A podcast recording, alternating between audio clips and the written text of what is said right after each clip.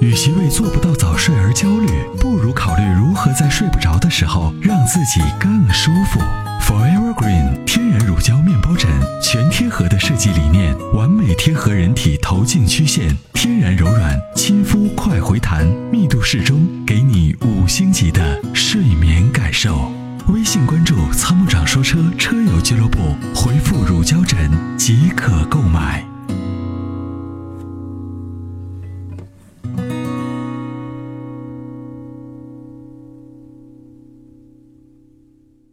喂，王先生您好。哎，新年好，阿波罗好，哎，好您好，嗯，啊，提前祝你们新年快乐啊！嗯哎谢谢非常的感谢哎啊，嗯今天比较幸运，第一次打咱那个热热线就打进来了， 哈对可以买谢谢彩您票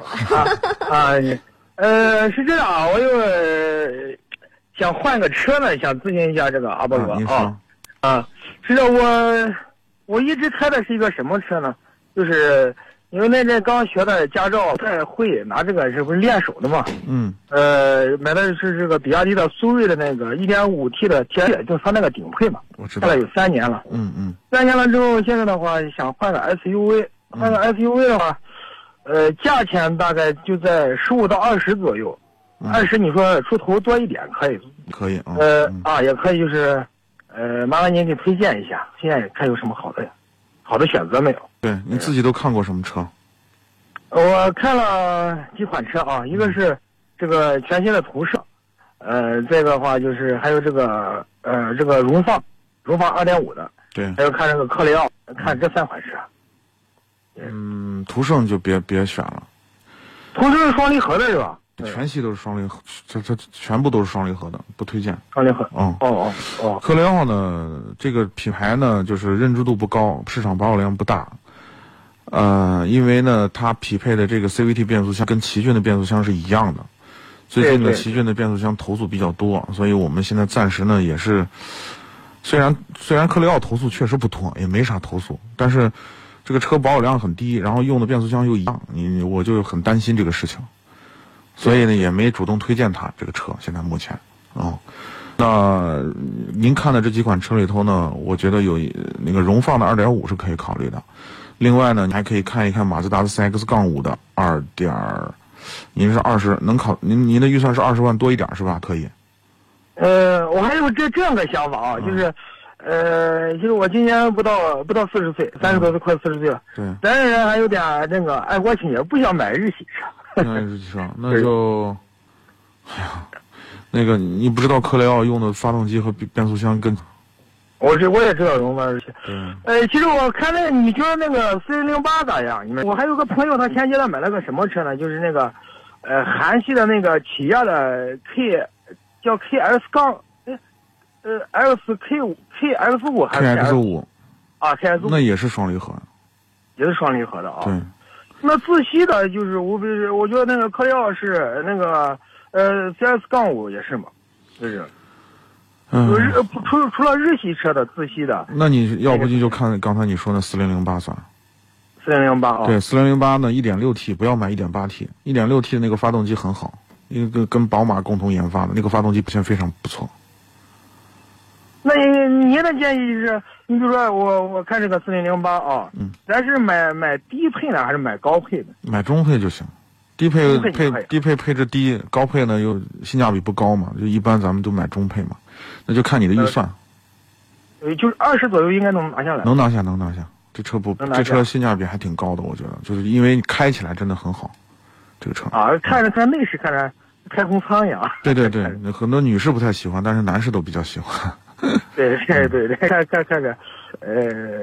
挺好的那个，对，开起啊来对操控一点都不输宝马的差异。是吧？嗯。就是，嗯，那那就是您的建议是四零零八，是吧四？零零八嘛，对那就那就只能选这个，你因为你其他的都都都买不 成嘛。啊，呃，围城就是四零八。哎，这这个还有一个问题啊，麻烦您咨询一下。嗯就是我我我开这个苏瑞不是开了有呃这个三年半，有我看挺多的，开到十一万五了，对，就是嗯十一万五了。就是这个车的话，不是我一直听咱这个节目，我就是这个好像是五千公里一保养，五千公里一保养，我也没出过积碳，也没出过啥。我就我那天不是我说打咱那个热线电话看那个超美全能卫士，打电话然后放假了。方向你说我这个用不加那个，你现在车有什么症状吗？呃，它这前阶段出现个问题，我我离合换了一下，为什么？它就是嗯哦对一踩这个油门啊，它车立马到三千四千转，有时候到五千转了将近。嗯到四 S 店去看了一下，他说是离合坏，了，离合坏了，然后给修了一下，嗯呃，换了换了个离合，换了个离合的话，现在是什么问题？就是你比如说稍微一踩油门啊，嗯它这个，呃，转速还是呃挺高，就是比原来要好多了，就是。这个就不不一定是积碳的事儿，就是是是这样的啊。首先呢，积碳呢是呃多呢会造成几个问题：第一个油耗增加，第二个冷启动困难，第三个呢就是我怠速的时候车这个这个可能有抖动，啊、然后呢这个抖动对，然后包括比如说呃，甚至呢积碳多了以后呢会导致什么呢？就是这个呃呃三元催三元催化器损坏啊，然后包括这个氧传感器呃这个爆故障啊等等这一系列的问题都会有。那像这种这种问题，那就拿超美卫士全能卫士可以解决。但是如果是变速箱的，如果是那种产生的问题，可能就没办法。那就看你这个钱多不多啊。其实很简单，你可以那个什么，就找你找那个维修师傅，把你的火花塞拆下来一个，你看看火花塞燃烧的情况，就基本上能判断缸内的积碳多不多。再一个就是还有可以从油耗判断，就是你的油耗现在正常不正常？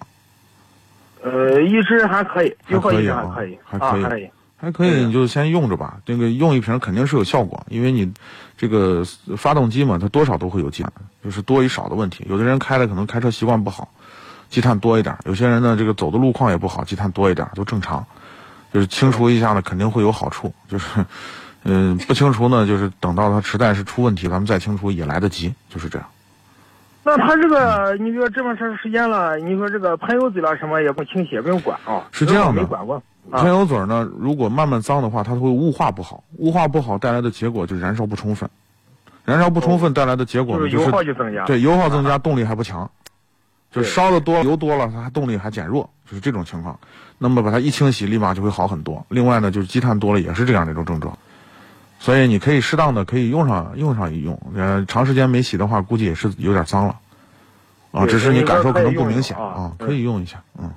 那喷油嘴不用管啊。喷油嘴儿，我跟你说，你加的这个超美全能卫士加到这个汽油里头，实际上就能清洗喷油嘴儿，因 为它是可以它是按从照油路走的，它走不了气路，就是清洗不了节气门儿，但是它油路的部分都可以清洗。嗯